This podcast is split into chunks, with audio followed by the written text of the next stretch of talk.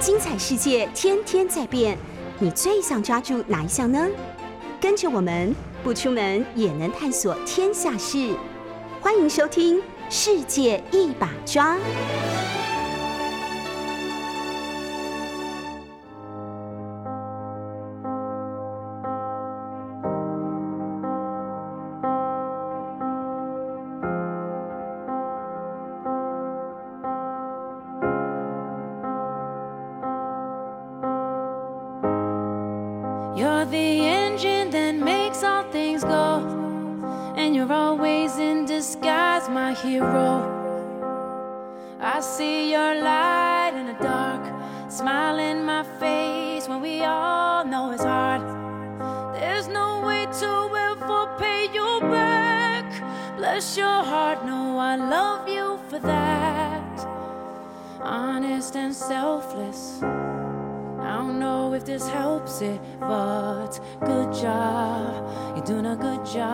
欢迎收听 News 九八九八新闻台。你现在收听的节目是《世界一把抓》，每个星期二早上十点单元总编辑选书，我是新经典文化的叶美瑶。呃，刚刚节目一开始放的是美国拿过二十几座格莱美奖的音乐人，也是天后歌手 Alicia Keys。去年他因为疫情而推出了一张专辑，里面的一首歌叫《Good Job》。原来他是想要赞美自己的母亲，还有许多像他母亲一样默默付出的英雄。最后，因为在去年这个疫情的期间，所以就转成了向所有医护人员致敬的一首歌。今天要谈的是一本跟疫情有关的书，呃，美国报道写作高手、畅销作家 Michael Lewis 的《Premonition》预兆。来谈这本书的是幕后的高手编辑，我的前辈沈云聪先生。早安，财经总编辑。Hello，听众朋友，大家好。哎，大家好装不熟哈，装不熟。刚刚那个看到看到云聪还没有来的时候，我就传讯息给他说，会不会睡着了？因为他对这里太熟了哦。呃，找云聪来介绍 Michael Lewis，其实是我这个这这几个礼拜最期待的事情，因为我自己非常喜欢读 Michael Lewis 的东西，虽然不完全，因为他很多财经的东西，我不完全能够全然了解，可是他讲的故事非常非常好听哦。在讲这个预兆之前，我想拜托陈云聪跟，也许你已经知道了，但是我相信这故事还是很赞的、哦。就是小马，这个帮我们介绍一下吧。Michael Lewis 是一个怎么样的作家？嗯，首先要谢谢大嫂的邀请。是，我是大嫂。哇，今天来到现场最乐的一件事情就是听到人家叫你大嫂 好，你停了，哎快说 Michael Lewis。啊。有了，我想，我想你的听众应该都听过 Michael Lewis 啊。Michael Lewis 在一九八零年代呃出道啊，身为作家出道。他写了一本叫《老千骗局》，嗯，Liar's Poker。呃 Liar's Poker。那这个书讲的是他他呃从这个商学院伦敦政经学院毕业之后，是所找到的第一份工作，嗯在美国当时很大的一家呃金融业者叫 Solomon Brothers、嗯上班的故事。嗯哼。啊，那、因为他年纪轻轻，才刚毕业，而且是透过关系哦。进去的。好像是在一个宴会认识了人人家的老婆，对对不对？对对对对对对你找工作好嘞，我明天跟我老公讲。对对对对。结果他就这样进去了。嗯哼，然后他其实跟我们一样，就就本来是普通的家庭，结果没有想到进了 Solomon Brothers，他很快的，呃，没几年，嗯。呃，就赚进了一大桶金，嗯嗯，多少嗯？钱我已经忘记了，我记得他说过，他年薪百万，那个时候就是二美金不止美金不止吗？哎不止了，不止了。嗯。嗯，总之总之换算下来是非常呃非常惊人的，没有没有二十几万吧，二三十万美金。嗯哼，我记得以以当时的标准来说是非常高的。啊、但是过程中他就目睹了呃金融业里面的呃千奇百怪。是，然后最后觉得这不是我要过的生活，嗯哼，这不是我认同的价值，嗯哼，这这我未来这一辈子如果这样下去跟他们一样，我就完了。所以他最后就觉得说，与其我留下来继续赚这种我不喜欢的大钱，嗯不要，我宁可现在就跳出来，把我这段时间的故事留一个记录，嗯，让大家都知道。那时候他还不到三十岁，不到二十几岁，放弃了华尔街这种高薪的对对对对对顾问工作，对嗯对，所以说大家可以想象一下，今天如果你呃好不容易念了财经相关的科系，然后进到了一间呃大家都很羡慕的大的金融机构，然后几年下来，你的努力、你的聪明，呃，也让你赚到了很大一笔钱。嗯，往下看，所有人都告诉你，只要你继续再做几年，你可能就可以赚的更多，就可以退休了。嗯，所以在这种情况下，你会做什么样的决定？嗯哼。当时的 Michael 觉得他不要再赚下去了。是，嗯，虽然那些钱还不够他退休，可是他觉得再赚下去，他良心会更加的不安。我听说他写第一本书，出版社给他的预付金其实只有四万美金，我忘记多少了，总之非常低。嗯你你看过《老千骗局》你跟他比我还熟。对对对，是。然后，呃，讽刺的是，他后来就发现，他其实当初写下《老千骗局》。是想要揭发华尔街长期以来没有被人家揭发的内幕，对，因为很多人钱赚到了，要么闭上嘴巴继续的赚，嗯，要么就算离开也不想挡人财路，是，或者也没有那个写作的能力引起大家的关注，是。那 Michael Lewis 他觉得他既然有这个写作的能力，他应该把这个故事讲出来，是。那提醒年轻人，华尔街不是一个。正常的年轻人该去的地方，嗯，里头很多的呃恶行恶状，里面很多的不为人知的事情，是主流的财经媒体从来没有告诉过你的，里面内行里没有出来讲过的。所以我现在写了这个故事，告诉你们，你们自己看着办看着办，哎，最好是不要来。结果没有想到，他说后来他发现那本书之所以卖得好，是因为很多商学院的学生把它当做交战手册。其实还是想进华尔街，只是想要知道怎么 survive，里面到底有多危险，是不是？哎，对。哇，据说那本书卖了百万册。这本书在呃前几年，这个梁朝伟问说他想要拍一个华人的这个金融哦幕后故事的时候，说有什么可以参考的？我记得我当时就跑去书店买了这本书，因为我看过嘛，非常非常喜欢。我还听到的一个故事是，Michael Lewis 其实大学的时候普林斯顿念的其实是艺术史，嗯。他是其实是原来原来跟金融是完全没有关系的啊。那他的写作才华其实是在他跟艺术史的老师激发的，就是说你怎么在一个别人看起来很冷僻的东西里面找到写作的乐趣，找题材的乐趣，写作的乐趣。这从所有 Michael Lewis 的书我都可以感受到啊。所以。我我有一次还跟小马在聊说，这个台湾有很多这几年啦，开始出现大量的非虚构的作品，因为台湾以前比较独尊文学创作上面，但这几年有很多所谓的像历史写作，或者是社会报道写作。其实报道写作有其这个辛苦之处哦，不见得比这个写文学作品来的容易。那很多示范表演的东西，你可以看 Michael Lewis 的写。来说这个，他后来有一本书，台湾也非常知名，叫《魔球》，很多人都是先看的电影，嗯，可能是因为这个大帅哥嘛，哈。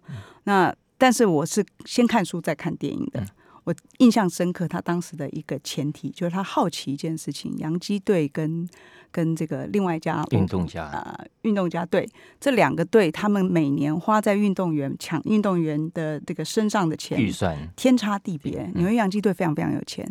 但是他们打赢的次数其实差不多，嗯，那光是这样子的一个前提，然后接下来他就进去这个故事里面，我觉得非常的厉害。那你看电影的时候，你也会看看得到说，为什么这么小的一个事件会透过这样的写作者发现出故事来？今天要讲的这个预兆，其实也有同样的道理。他写的并不是，他不是要直接讲川普，他是要讲幕后很多你原来不认识的人。对，呃，讲。预兆他的写作逻辑哦，我我觉得这是 Michael Lewis 他一贯的的风格手法是。他他最最典型的一个风格，我跟大家讲一下。他如果看过他作作品，就会知道。我们知道写作选题切题大概两种简单讲的方向啊。第一大类是由大到小，就是我在大环境里面讲一个大的主题，然后再往下呃这个层层的呃分析，层层的解剖呃。讲出一个让大家哇很惊艳的故事，但另外一种方式是由下而上的，那，是从一些个人的小故事，呃，一些呃单独的看起来不相关的角色，嗯哼，然后出发，然后最后拼成出一份哇浩瀚的画面，嗯哼，那这是 Michael Lewis 的写作方式是后者，是。你刚刚讲的魔球。他其实就是在美国职棒大联盟里头找到一个非常特殊的故事，一个非常特殊的人，嗯，然后从这个人开始，呃呃，在延伸到跟他身边其他的角色，最后让我们看到啊，整个职棒大联盟的一种全新的呃竞赛策略跟风格啊。呃，其实你看大麦空的写作也是一样的啊，是是 是，也是市场上呃，他找到呃呃几个不同的主角，但是他们共同串出了一个整个大时代呃的样貌。嗯哼，那这本预兆。他的写作风格，我觉得一以贯之。是是 是，你会看到，呃，它里面讲述的，例如加州的卫生官，呃，例如白宫的这个 CDC 的啊顾问，CDC 的顾问等等，呃，个别看他们都是散布在这个社会不同角落的人物。嗯，这人物甚至常常就登登不上媒体主要的版面的，但是其实在他们的工作岗位上，他们彼此做的相似的事情。嗯哼，啊，到最后。原来这些事情基本上是有共同的串联，然后最后也在某种程度上改变了国家，改变了世界。嗯，当然，他们这次触及的事件就是从去年一月，二零二零年一月，我记得是一月吧，一月十八、十九的时候，美国发现了第一起在西雅图从武汉回来的病例。嗯，然后到这个一月下旬，好像二四号吧，发现了第二例，然后接下来。就从这个三月整个狂飙上去，嗯，到了三四月的时候，我记得我们那时候只要看 C N，一打开画面，右边就会不断出现一直增加、快速增加、不可思议增加的数字。昨天看到的数字是五千万，嗯，美国应该是三亿人吧，嗯，它只占全球的大概百分之四，可是它的染疫人数是占全球的百分之十九，嗯。这个美国到底发生什么事？美国的疫情到底怎么回事？我想预兆里面可以看到非常有趣的这个发展。嗯，而且而且还在增加中啊，还在增加，还不会停。呃，昨天美国公布，它现在已经有一半以上的州，呃，已经出现了最新的奥密克戎啊，，omicron 的这个病毒。嗯哼啊，然后当然现在大部分的还是 Delta，还是 Delta 的状况哈。所以呃，其实不只是 Michael Lewis 这本预兆。呃，其实我们可以从几本不同的作品，像你之前出的《Lawrence Wright》的《十月终结战》，就可以看得出来，美国政府其实在这一波的疫情一整个过程中，就是缺乏准备的，就是缺乏准备的。不管是联邦政府，呃，不管是一些独立机关，例如像 CDC，呃，或者是呃各地方的各州的政府，是。呃，你会发现他们对于。疫情的来袭，呃，几乎从上到下都缺乏应有的警觉，嗯哼，更不要说接下来的阴影措施了，嗯哼，嗯，我自己就印象很深刻，我其实，在节目里面也讲过，呃，你记去年年初，我在我人在马来西亚，嗯哼，呃，也去了新加坡，到处买不到口罩。哦，我家人呃二月一月底二月初的时候已经买不到口罩了，全部都被扫空扫干。台北也是啊，台北也是啊。对，然后怎么办？买不到，我总要有某种程度的安慰自己嘛，哈。所以我就很疯狂的、密集的上去美国的 CDC 的网站、约翰霍普金斯医院的网站等等，去搜查所有的人的建议。嗯哼，结果发现 CDC 在当时还是建议不用戴口罩。是的，是的啊，我记得到。美国到五月，川普都还公开的说，这个你你们可以戴，但是呃，有人建议要戴，但是我可以不要戴。哎，对对对对对，所以所以呃呃，而且甚至还告诉我说，其实戴口罩反而是无效的。嗯，为什么？因为也的确是我们大部分人戴口罩是是习惯很不好的。其实我们经经过这两年来，我发现我自己的习惯都变好了。但大部分在当时，你看我们口罩要么就除下来，就随便桌上一摆，嗯哼，对不对？而且常常正面反面都随便乱摆，是是是，正面反面也带带错这样，对，然后又拉回来又带到脸上去，反反会个鬼啦。好，所以在当时，呃，我很相信 CDC 的，嗯呃呃，也觉得嗯，那的确不，所以居然叫你不要戴口罩，哎，对对对对对，所以所有跟我说要戴口罩的人都被我。嗤之以鼻，对对对对，然后我就被人家嗤之以鼻了。台湾台湾的确在去年过年的时候，我记得我去买口罩的时候买不到，但是有儿童口罩，所以我有一阵子是用儿童口罩，幸好连小，但大春就不能用，所以我们家曾经有过一阵子是一个人的口罩是要用很久的哦。但是很快你就发现 CDC 态度转变了，慢慢的转变了，因为呃有越来越多的数据涌入，哎，发现口罩在亚洲国家已经证实是相当有效的啊，各种数据都已经证明，所以它开始改变的，所以我们慢慢就发现说啊，其实。美国这个过去大家所依赖呃的重要的领先医学的国家，嗯，呃所提供的建议其实不完全那么那么嗯那么有效的啊、嗯嗯所以你在 Michael Lewis 这本书里头，他其实要告诉我们的就是这一点。他也这个书一开始他就说，就像职棒大联盟在开赛前啊都会有排名啊，是，呃这个啊他讲的是美式足球了啊，对对对开开赛前都会啊一个，所以排名之前的排名都嘛是哪一队有足够的资源，哪一队的知名度高，哪一队跟记者吃饭的频率高，当然就会被看好啊。好像德州因为最有钱，所以老是排名第一。哎，对对对，所以所以这也呃在在医学上，嗯呃，美国 always 是在各种的排行领先，嗯然后也让我们产生这样的印象。嗯哼，但实际上，Michael 里说啊，就像球赛一开打，你的战机决定了一切。是是啊，你事先再怎么被看好都是假的，所以最后我们看到美国呃在抗疫这件事情上。呃，打了很烂的成绩，嗯。这是 这不是主观的评价，这是你刚刚讲过的，嗯，公开的数据证实其实就是如此。二零一九年的十月，川普执政满三年的时候，有一群顶尖的专家集合起来，就是刚刚这个小马说的哈，这个呃，包括了像这个美国约翰霍普金斯大学、美国经济学人啊、英国经济学人智库，他们来评估全球的一百九十五个国家，制作了一份像那个季前排行的这种足球大学榜一样哦。这个报告有一个名字叫《全球卫生安全指数》，嗯美国就是第一，嗯，第二名是英国。后来疫情最严 这严重快速增加的也是这两个国家啊。那其实不久之后，我们就发现这个两三个月之后，整个事件一发不可收拾。我们就对于美国到底有什么能耐？为什么他过去被视为是呃医学领先，各种防卫状况都是优先的状况之下，它还是会出这么大的状况？这个《预兆》这本书，我觉得最好看的，其实就是从两个你看起来不是最呃位置最高的人，可是他从他开始紧张，开始跟他周遭的人发布消息，希望能够采取措施，到自己觉得沮丧没有办法，然后再重新振作这样的一个故事。呃，小马刚刚有讲，就是呃，迈克·路易斯常常从小写到大嘛。嗯，这书里面有两个非常厉害的角色哦，就你看完以后，你真的是会真心的佩服，说他们为什么能够坚持啊？嗯，因为他如果同流合污的话，日子真的会比较好过、哦。一个就是加州前加州，因为他后来就辞职了，前前加州的卫生官员叫 Charity Dean。这个丰富经验的啊、呃卫生官员呢，他其实不是最高的位置，他上面其实还有主管的。嗯但是在他努力做很多事情的时候，有人就问他说：“请问你的主管去哪里了？”据说整个疫情期间，他的主管就是消失的，由他一个人在孤军奋战哦。当然，后来有很多的厉害的人，包括民间的团队来帮助他。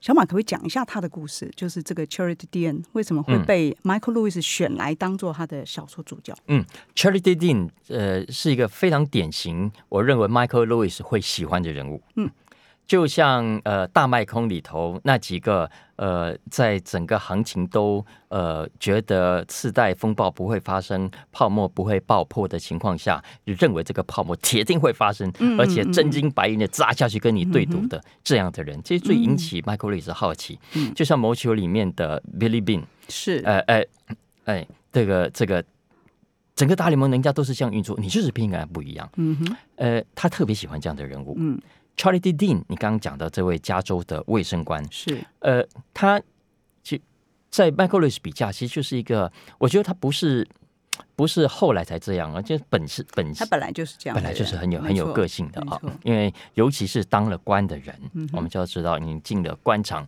总是要呃随着人家官场的文化演一演嘛啊。结果 Charity Dean 就是官场上那个不愿意配合演的人，嗯哼，嗯，相反的，他也因为在第一线工作，嗯所以他对于呃呃第一线的疫情的讯息也比别人敏感。是那换做一般的卫生官员，这个好官自我为之，嗯我自为之，哎是是是是是，就就看到又怎样？反正上级决定怎样，该负责任是他们，不关我的事。嗯呃，但 Charlie Dean 不是，他认为这人命关天，嗯而且这一一旦没有控制好，会一发不可收拾。整个美国会有很多人因此而染疫，会有因此很多人死亡。嗯哼，所以他觉得他应该要挺身而出。是。啊，所以就常常跟他的上级产生冲突。嗯，令他的故事是很典型的，因为到最后他上级甚至就不让他说话，嗯，呃，他传的 email 也禁止他用什么传染病、什么大流行病这样的字眼，是。甚至相关的会议嗯。也禁止他参加。他去年一月的时候，其实就已经提出警告了，嗯。他认为这个中国的武汉肺炎疫情会到美国来对。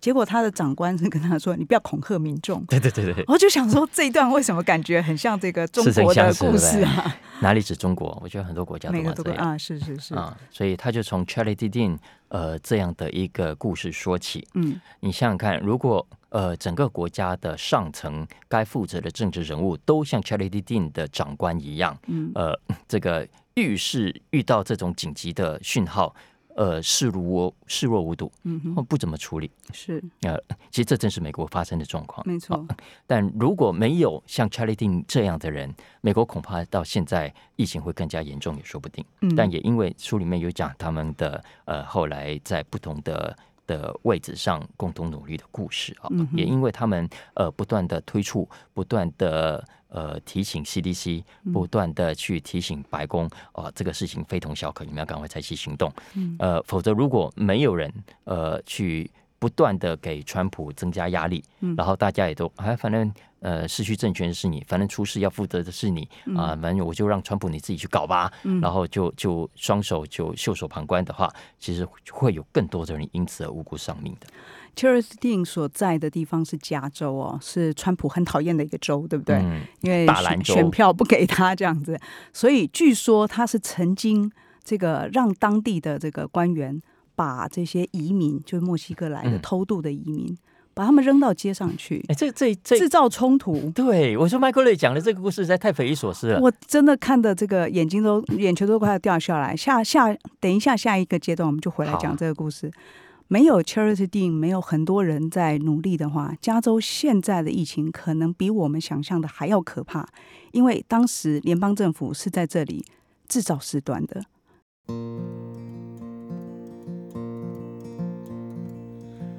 Big black train coming down the track. Blow your whistle long and long. One minute you're here, next minute you're gone. I lay my penny down on the rails. The summer wind sings its last song.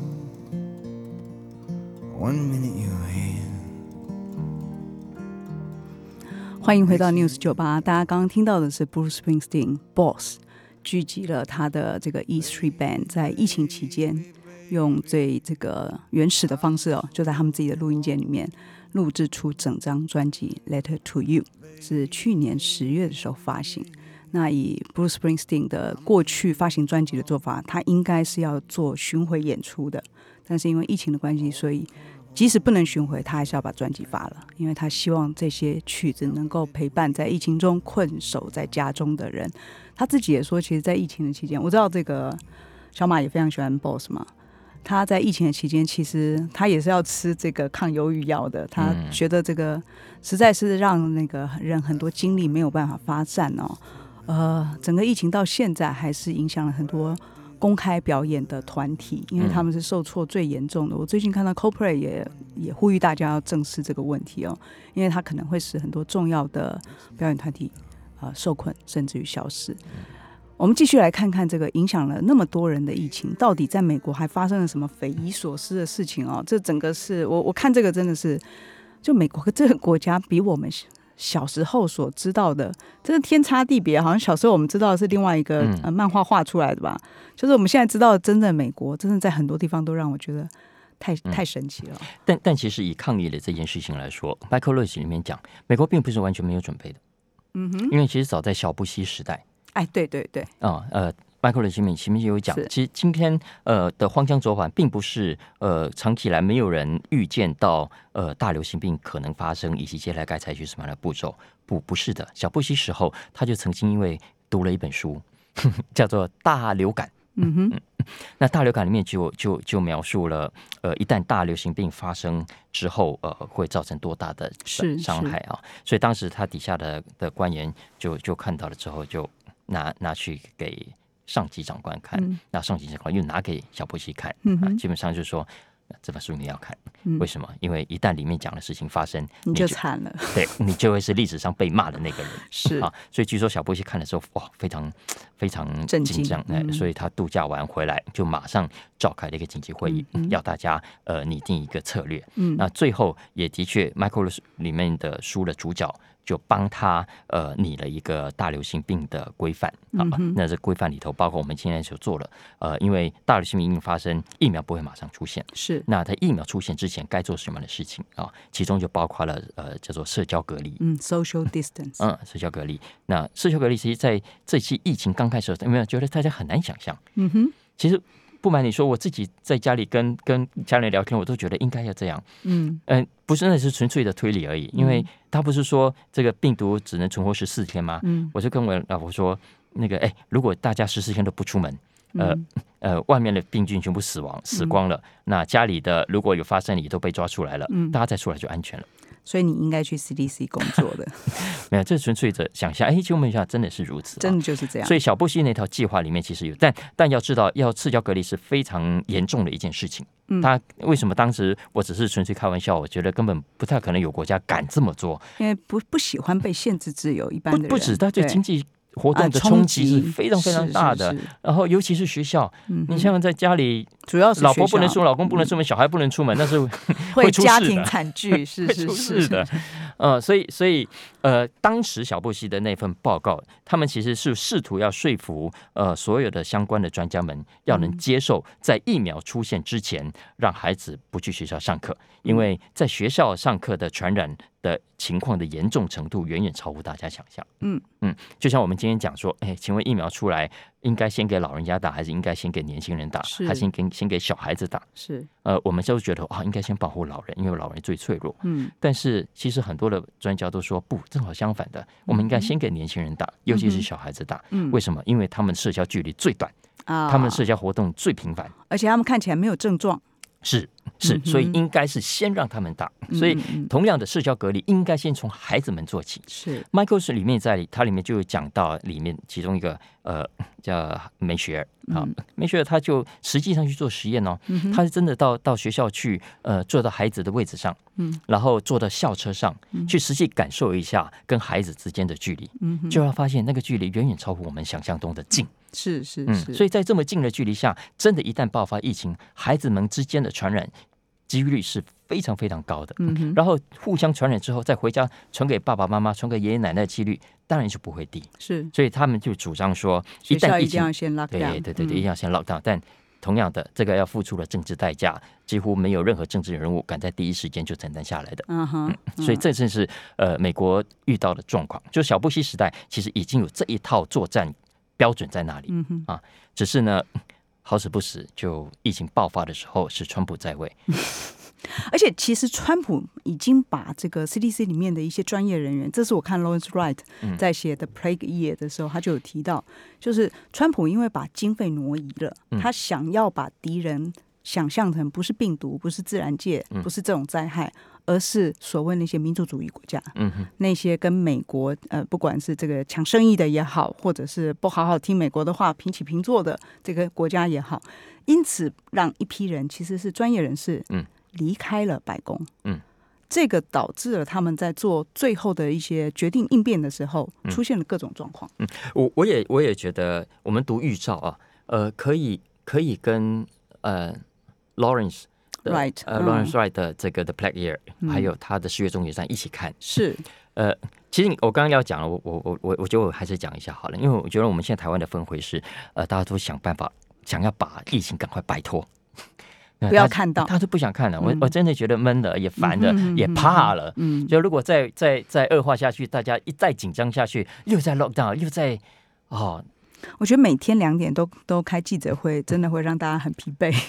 呃，会一颗心悬在那里，就很所以其实我觉得大家都有一种想要逃避的心情啊。不过，呃，即便是如此，或者说越是如此，我会建议大家，因为这是 in the once in a lifetime，就是这个一辈子难得遇到的嗯的一个状态啊。好好就像来看，就像当年这个我们老兵会告诉我啊，老是说当年抗战的时候怎么怎么样，我觉得我们未来也会反反复的说，当年我们抗疫的时候怎么样怎么样。呃呃，这这是给我们人类很重要的一个学习点。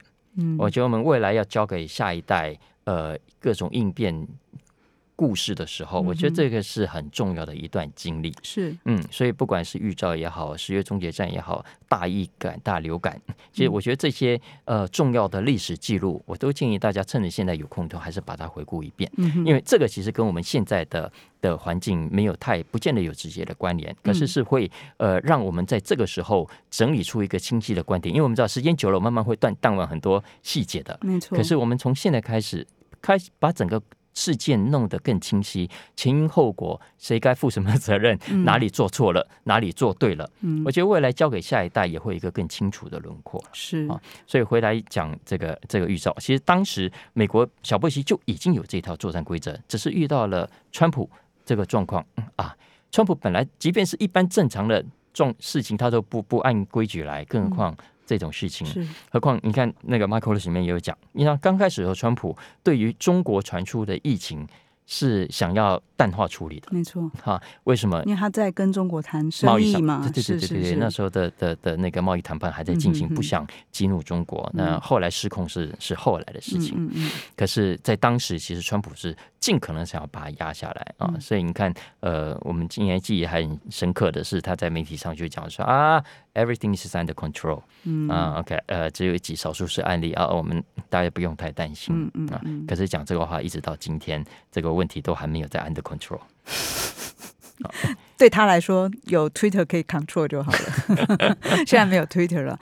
我在做这个今年六月的时候，在做十月终结站的时候，嗯我当时就看着这个 Lawrence Wright 在做一个研究，因为其实他写那个书出版的时间正是美国的疫情要起来的时候，嗯，大概是两千二零二零年的四月份，嗯，那时候美国的疫情当然已经变成是一个你不用，他本来的那个书是要提醒大家，嗯，就那时候已经不能来不及提醒了，事情已经发生了。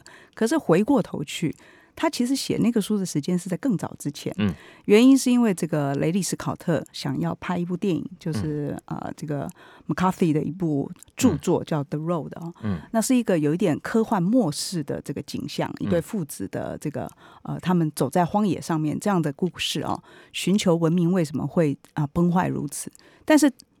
McCarthy 并没有说到底人类是碰上什么事会嗯遭此浩劫。那个时候，Lawrence Wright 才去做研究，因为他是一个其实是一个以这个研究报道为主的一个写作者。嗯，那写了这个小说的原因是，原来他是为了写电影，他要去想象怎么样可以造成人类大浩劫。嗯。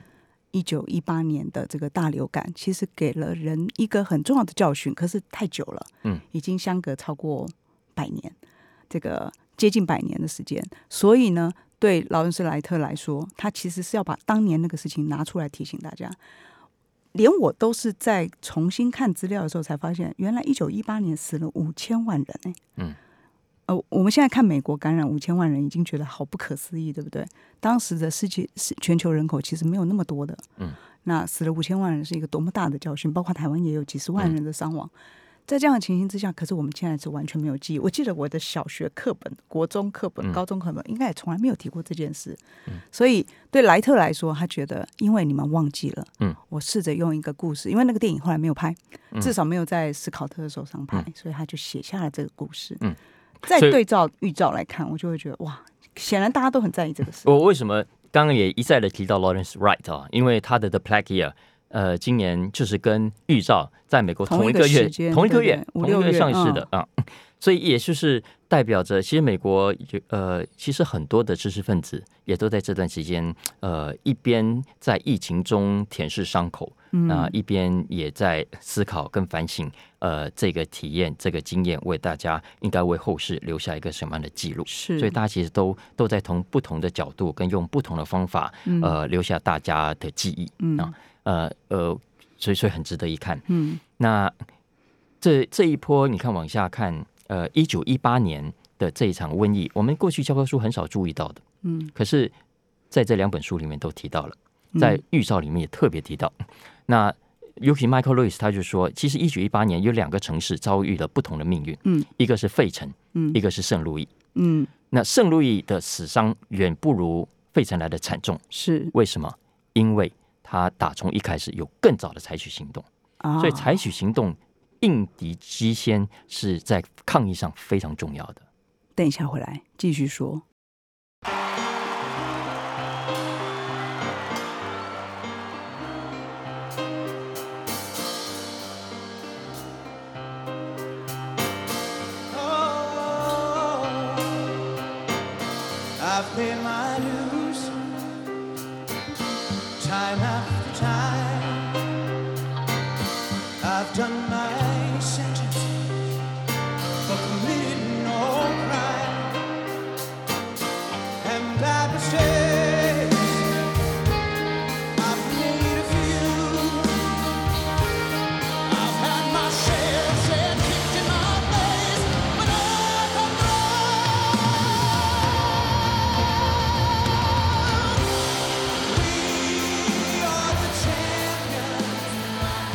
你刚刚听到的是英国知名乐团 Queen 演唱的《We Are the Champion》这首歌是 Queen 的经典名曲啊、其实，在去年的时候，他们跟这个美国的流行歌手 Adam Lambert 把这首歌改成了《You Are the Champion》，来感谢工位前线的人员哦，然后把整个相关的收益捐给了 WHO 下面的一个 COVID。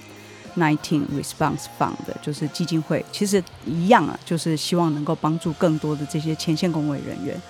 呃，在看《预兆》这本书的时候，里面有一个前 CDC 的官员哦，叫 Michelle 嘛，Mitchell 就是梅雪尔，就 Mitchell，我我我我上网听因为我一开始的时候听起来看起来像是个女的，当然他是他是个男性哦，他跟其他的六个呃医生嗯哼，组成的一个像狼獾队一样的团队哦，给他们其实不是一个政府单位，他们就是一些民间对这个事情呃有了解、有热情，而且想要追求答案的人，后来帮助了许多的人哦。嗯要不讲讲这个故事？我们日常说高手在民间，我发现就像就像台湾，我觉得有些民间团体对吧？有些嗯民间的学者会会筹出筹组一些，例如啊、中国研究单位之类的，嗯嗯。好、就专门和香港研究这这些类似这样这样，它不是很正式的智库，它其实就是私底下的联谊啊，嗯。呃，然后但因为这些主角们都是在各行各业各领域里头很厉害的角色，嗯然后也有很可能上达天听的管道，嗯。所以还是有它的影响力。嗯哼。那 Michael Lewis 里面就就就像他在大麦空里面讲述，呃，这一群很厉害的呃这个这个 money makers 哈，这个撮合者啦，或者是投资者的的的故事。他在在里面其实也讲讲到这一群你刚刚讲的蓝欢队，呃，这些人其实有曾经是当过白宫官员的，是。也有也有做过呃其他地方卫生官员的，嗯然后那他们其实长期以来就很关注美国的流行病，是。嗯其实不只是这一次的新冠，而是其实平常的流感，他们也已经在在关注的。嗯。但所以这一次的这个呃新冠肺炎，打从最早一月在中国出现了之后，他们其实就已经很有警觉的了。嗯，呃。你里面那你刚刚讲那个梅雪尔，他很早，你看这个老外也不懂中文，嗯但是他已经嗅出状况不对劲，嗯他觉得光看英国美英文的媒体好像也不太管用，大家因为记者也不见得这么有这么敏锐啊，所以他就自己主动去中国的网站上找中文的资料，嗯。然后他当然看不到中文，所以他就用 Google Translate，然后 用破中文理对对解，嗯。对对对，用破中文大概理解。那他即便是如此哦，他光是爬出这些官方的数据啦，这些微博上的文章啦，嗯他居然可以在一月中就已经断定，嗯，嗯他认嗯为疫情已经在美国出现了，是疫情来到美国了。嗯呃，这个卡特梅雪梅尔雪啦，梅雪尔是不是？嗯，梅雪尔。呃，这个医生其实跟其他的六人啊组成的这个七人小组，曾经对这个 MERS 啊、伊波拉、Zika 这些病毒，其实都是有发出他们的观点研究，然后他们会写这个论文报道，让大家了解。所以其实这个团队不只是呃一群这个民间的高手而已，他们其实一直在致力于，就是说，一旦你们碰上问题，我们至少还能够有人嗯是认真在研究这个问题的。所以到最后打电话找他们的人，很可能其实是官员，嗯但他已经找不到答案了，他向他们求助哦。嗯，这我看起来是一个非常厉害的团队。呃，怎么怎么看待？就是说，台湾有这样子的单位吗？就是对我们来讲，我们如果要动足先机，因为官方总有官官方为难的地方。我在看的时候，我就一直很想知道说，台湾有没有这样子的团队？呃，团队我不知道，但、嗯但我相信台湾有很多的民间嗯专家、呃学者，我觉得他们在不同的单位以及医生，像这一波的疫情刚开始，我还记得一月间我就有医师朋友已经注意到武汉的问题了，OK，因为我记得我只是跟他们说啊，我最近流鼻水感冒，他们就问我，呃，是跟武汉有关吗？当然嗯是是开玩笑的，是嗯。但是也意味着他们已经有警觉到，呃，来自武汉的这个消息不容小看。嗯哼，你知道那那时候我还对我来说我还算后知后觉，嗯。我是觉得，诶，怎么已经有人在提这个，不知道真的假的，都开玩笑的，但嗯这这出这这就就带过了。也不对，也不是一月中，我记得是一月初，嗯哼，嗯，一月初，所以代表着非常早，是就非常早，台湾已经有有很专业，毕竟我们看得懂中文，是是是是是是是，而且我们跟大陆的往来很很频繁我，们的密切往来，其实让我们对整个事情的提高警觉是比别人都早是的。是是是，嗯。所以这也是我们在抗疫上呃也有做的不错的重要的一点，因为我们跟关系太密切了，我们这嗯。个也 CDC 也的确很有很有很有警觉，我们很早就把国门给关上了所以代表着其实台湾，你如果问我，我认为民间高手多的是。是嗯，是是，只是可也许没有那么戏剧性的，像呃预兆里面讲的，就组成了一个 狼獾队。嗯对，没错。其实这群高手，我相信，如果他们当时能够真的能看得懂中文的话，他们知道的资讯绝对会一样能够应变的更快的、哦。我记得那个他们其中有一封信提到，就是说，当他们意识到有问题的时候，他们发现他们的资讯还是太少了。嗯他们知道说火势正在蔓延，嗯而他们离火场的现场太远，嗯所以他们知道的要控制的状况已经太慢了。嗯那这件事情其实就给这个上一段小马最后提到，就是说你你必须要在很早之前要知道。我我我们在那个二战的时候最有名的就是姑息了这个希特勒的张伯伦，英国的这个首相，然后以及后来这个当时就坚决不要小看希特勒的丘吉尔。那一开始没有人喜欢丘吉尔，就觉得他乌鸦嘴，而且觉得他闹事很烦。